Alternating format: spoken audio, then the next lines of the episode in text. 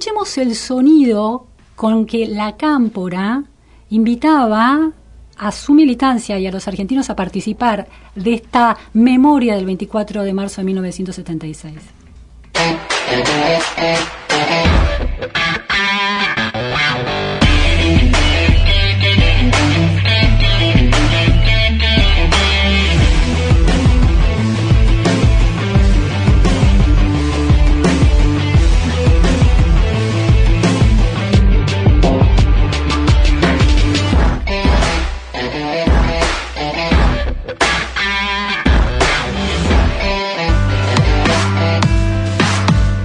Bueno, con ese sonido se, musicalizaba un video que circuló por las redes sociales, lo hizo circular la Cámpora, invitando a participar de la marcha en este Día de la Memoria, Verdad y Justicia que conmemora el 24 de marzo de 1976.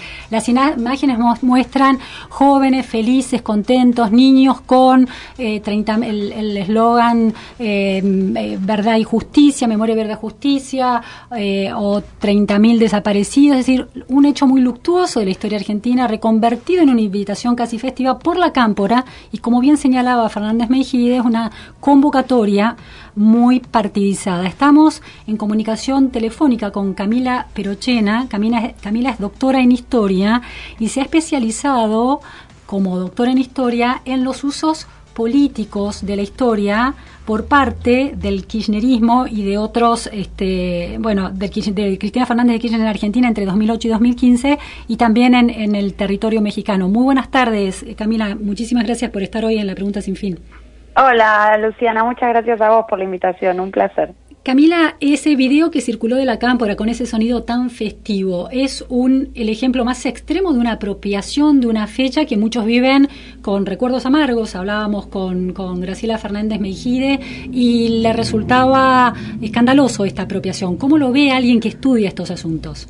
A ver, esta idea de, de, de tratar de recordar el 24 de marzo festiva eh, no es propia o no es únicamente de la cámpora. Por ejemplo, cuando se propuso armar el, el cuando cuando se creó el espacio de memoria de la exesma, eh, viste que el, todo el espacio se loteó en diferentes en diferentes partes y cada uno de esos lotes se lo entregaron diferentes organismos de derechos humanos. Y una de las cosas que, bueno, y una una de esas de esos loteos se lo dieron, por ejemplo, a, a la Asociación Más de Plaza de Mayo, eh, que, conduce Eve, Bonafini. Y, y, una de las cosas que ella dijo, ahí, allí en el espacio ese se hizo un centro cultural, el Haroldo Conti, y una de las cosas que ella dijo es que ella quería recordar a los desaparecidos con, eh, recordando eh, como, como lo bueno, lo festivo, con, no con un lugar como, no con un espacio de memoria solemne, y ella ahí lo comparaba con el Parque de la Memoria, viste, el que está enfrente, enfrente de los parques, frente al río, decía, no como un espacio de, de solemne, de cementerio, sino como un espacio alegre, ¿no? Y yo me, me parece que en parte la Cámpora está eh, retomando esta idea o esta forma de, de, de, de convocar a la memoria ya, por ejemplo, encontramos en Restauración Madres de Plaza de Mayo, ¿no? Cuando, cuando se, se creó la ex ESMA. eh, yo no diría que es una de las apropiaciones, a ver, digo, siempre, todo, todo, el pasado puede ser apropiado y utilizado. Esto es una de las muchas formas. Cristina ha utilizado mucho el momento de, de la dictadura militar en sus discursos. Fue un, un, uso recurrente y fue un uso recurrente para presentificar eh, permanentemente los conflictos al gobierno. Es decir, cuando Cristina recordaba la dictadura y el golpe militar, una de las cosas que también hacía era marcar eh, constantemente que sus opositores políticos en el presente fueron cómplices de la dictadura, ¿no? Y rastrear eh, eh, esos antagonismos del presente en el pasado. Entonces, ¿qué hacía ella en sus discursos? Bueno, traía la dictadura militar para eh, tratar de ver qué había sucedido con los sectores agroexportadores en la dictadura, con los medios de comunicación en la dictadura, con el poder judicial por ejemplo, si vemos, eh, si recordamos el desfile del Bicentenario allá por el 2010, había un carroza, una, una escena, que era la que representaba los golpes de Estado y la democracia, ¿no? Y en esa escena había como una grúa gigante de la cual colgaban una urna, una constitución y una balanza de la justicia, eh, y el sillón de Rivadavia, Y, en esa en esa escena se prendía fuego en un momento la urna y el sillón de Rivadavia y y, la Constitución, pero no se prendía fuego la balanza de la justicia. Y lo que hacía Cristina Kirchner en numerosos discursos después de eso fue explicar que pidió específicamente que la balanza de la justicia no se prenda fuego para demostrar las complicidades del Poder Judicial en los diferentes golpes militares. ¿Qué quiero decir con eso? Bueno, que, que, que, este, eh, que, que el pasado dictatorial ha sido usado en numerosas ocasiones por el kirchnerismo. Por eso yo diría, relativizaría la idea de que, bueno, este es un 24 de marzo en el que se lo usa más que en otros. Bueno, no, este, este, este pasado ha sido movilizado en diferentes discursos y en diferentes ocasiones eh, por distintos sectores, ¿no? del peronismo, pero en especial por el kirchnerismo. Ahora, Camila, en, en la elección de, de, de, de tu tema, ¿no? Cristina Fernández de Kirchner el uso de la historia entre 2008 y 2015, la elección de esa de ese periodo de gestión presidencial eh, y el tema del uso de la historia es porque hubo en particular una intencionalidad mayor en esa apropiación. ¿Uso implica abuso de la interpretación histórica? Eh, sí hubo un uso muchísimo más intensivo de, y uno podría decir abuso en el sentido, si, si, si por abuso entendemos eh, lo intenso que fue el uso del pasado. Yo contabilicé todos los discursos en los cuales Cristina abrió, habló de historia y de los más o menos 1.600 discursos que ella dio durante sus dos gestiones presidenciales, ella habló de historia en el 51%, es decir, en la mitad, en un poco más de la mitad de sus discursos. En uno de cada dos discursos ella hablaba del pasado, no, no del pasado dictatorial, de diferentes pasados, del peronismo, de los gobiernos de Menem, de Rosas, de la Revolución de Mayo, no importa, pero en todos hablaba de la historia. Y en esos, en esas apelaciones a la historia, bueno, son usos políticos. ¿Eso qué quiere decir? Eso quiere decir que no es la manera en que los historiadores nos acercamos al pasado, sino que es una forma de hablar del pasado para presentificarlo, ¿bien? Para tratar de conseguir distintos objetivos, legitimar políticas del presente, consolidar una identidad política, acusar o denunciar a opositores políticos y rastrear a esos opositores de políticos en el pasado, etcétera, ¿no? Entonces, obviamente, en esa, eh, eh, en este uso hay una, una, una manipulación de ese pasado que, que está lejos de ser eh, eh, o, el objetivo está lejos de ser el objetivo que tenemos los historiadores, ¿no? Que es tratar de, de comprender qué fue lo que sucedió, ¿no? Ahora, eh, Camila, en, en las distintas, eh, eh, una vez recuperada la democracia, una vez pasada la etapa de juzgamiento, de investigación de la CONADEP, cuando se normaliza la vida democrática argentina, este 24 y se instaura el 24 de marzo como una fecha importante para la historia y para el presente. Hubo momentos en la vida democrática argentina en que la había una transversalidad en esas en esa presencia popular el 24 de marzo en la plaza o en la calle y eso se ha perdido? Eh, vos lo que querés decir es que en algún momento hubo una especie de consenso más unánime sobre el 24 de marzo que se perdió. Sí, lo que digo es si eso además se manifestaba en la calle, a la plaza podían ir todos porque el 24 de marzo había afectado a todos, éramos todos víctimas de un mismo enemigo. Sí, claro, hay, eh, yo diría que hay modulaciones eh, en, toda esa periodización que vos que vos mencionaste, es decir, eh, en un primer momento esa oposición era en un primer momento digo en, la, en el en el contexto de Alfonsín era muy transversal, digo, y era y, y, y, y parecía haber un, consenso unanimista en el contexto del juicio de juicios de las juntas.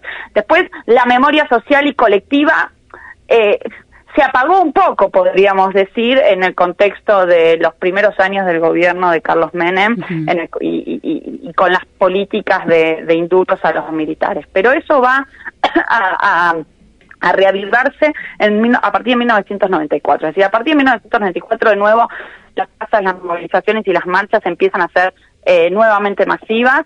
Eh, esto se da por, por diferentes cosas, por el inicio de, de, juicios de la verdad, por las declaraciones de Silingo, porque se cumplía, eh, por otro lado, perdón, del 96, porque se cumplía un aniversario redondo del 24 de marzo y ahí la plaza empieza a llenarse de nuevo. Ahora, eh, Después, con el kirchnerismo y las políticas de memoria del kirchnerismo, empiezan de nuevo a ver, no me acuerdo la, fecha exacta en la que se podría rastrear eso, eh, pero creo que fue con el gobierno ya de Néstor Kirchner, empieza a haber divisiones dentro de, las marchas por el 24 de mm. marzo y empiezan a verse dos marchas, una por parte de la izquierda y otra por parte del peronismo. Em, pero, pero digo, yo digo, hay modulaciones o hay momentos distintos, o sea, lo que está pasando ahora con marchas divididas no es algo de sino que es algo que se puede rastrear desde el kirchnerismo. Eh, ahora, en ese momento, en ese quiebre, o por lo menos en esa reposición de, la vuelta al tema, a la opinión pública del 24 de marzo con marchas, pero cada uno con su marcha que vos señalabas, el peronismo a la izquierda. Eh, ¿Eso coincide con un uso de la historia del kirchnerismo y también que deriva a una apropiación de la lógica de defensa de los derechos o protección de los derechos humanos? ¿Con el acercamiento muy estrecho de los organismos de derechos humanos al kirchnerismo? Bueno, sí, efectivamente la izquierda trata de marcar una distancia con eso, no porque sea crítica o no porque haya una crítica directa a la política de derechos humanos del kirchnerismo, sino porque porque critican o, seguramente ven ven mal esa apropiación o ese acercamiento entre los organismos de derechos humanos y el kirchnerismo. Eh, pero bueno, sí, yo diría que, que, puede estar relacionada esta marcha dividida con, con la memoria que el propio peronismo trata de hacer de ese periodo, ¿no?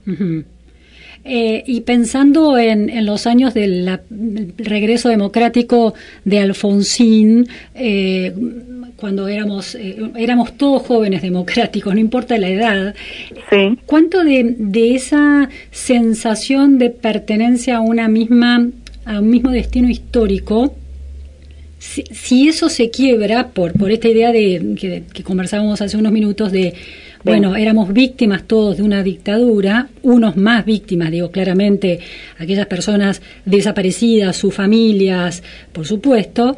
Eh, ese, la sensación de pérdida de cohesión de la sociedad en torno a ese lugar se da a partir de la apropiación de los derechos humanos.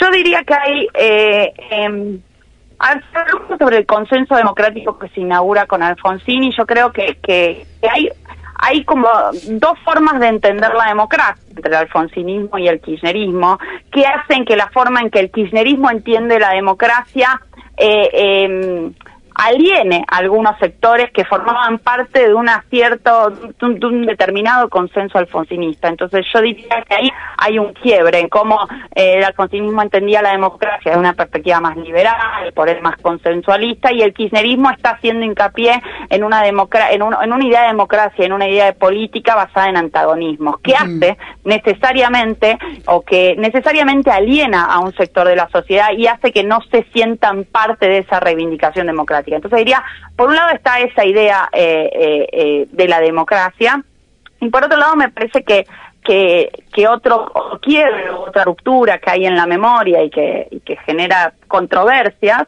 eh, es, cómo se reivindica o cómo se piensa eh, a esas víctimas de la dictadura, si se las piensa como víctimas o si se las piensa como combatientes o como militantes, ¿no?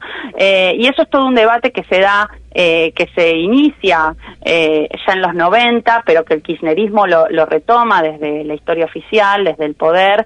Eh, y es, bueno, ¿cómo se recuerda a aquellos que desaparecieron? ¿Se los recuerda como víctimas de una dictadura o se reivindica también, y esto es lo que va a, retomar el kirchnerismo de algunos organismos de derechos humanos, como por ejemplo Asociación Madre de Plaza de Mayo, o se los recuerda también como combatientes, a partir de sus acciones previas a la dictadura? Y ahí hay todo un debate que, que, que que quiebra un poco la memoria o el consenso alfonsinista.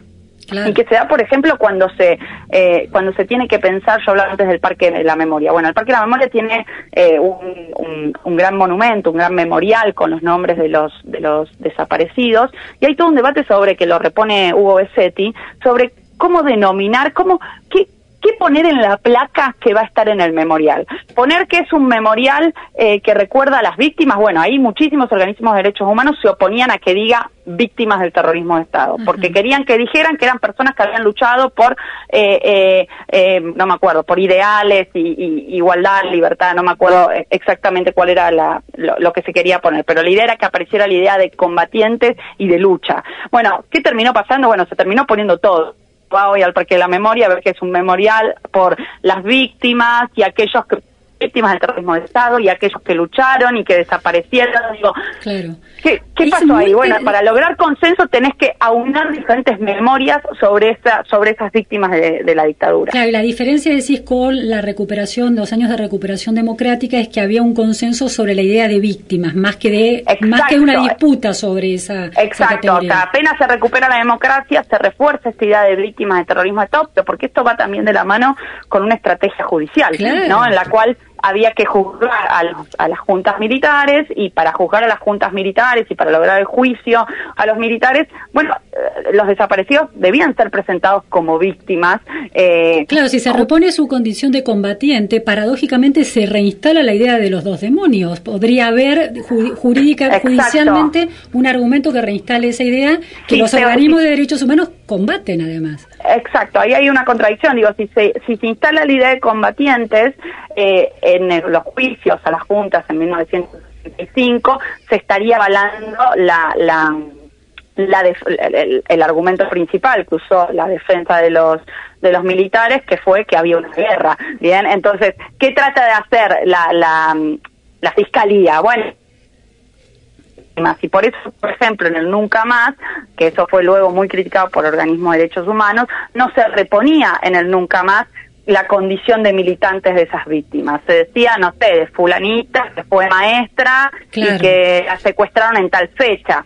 Te digo, te eh, cuento algo, Camila, porque me parece súper interesante. Hace un ratito entrevistábamos a Graciela Fernández Meijide y yo leo. Uy, me la perdí. Yo leo, yo leo, le leo al aire lo que dice la ficha de su hijo Pablo desaparecido en el sitio del, del Parque de la Memoria, el Monumento a las Víctimas del Terrorismo de Estado. Ah, y dice militancia juventud guevarista. Y ella dice, mi hijo nunca fue militante. Aclara que ella recabó datos de compañeros de su hijo, del secundario, etcétera. Nunca, sí tenía ideas de izquierda, pero nunca fue un militante de ninguna organización orgánicamente. Entonces, mira qué interesante, ¿no?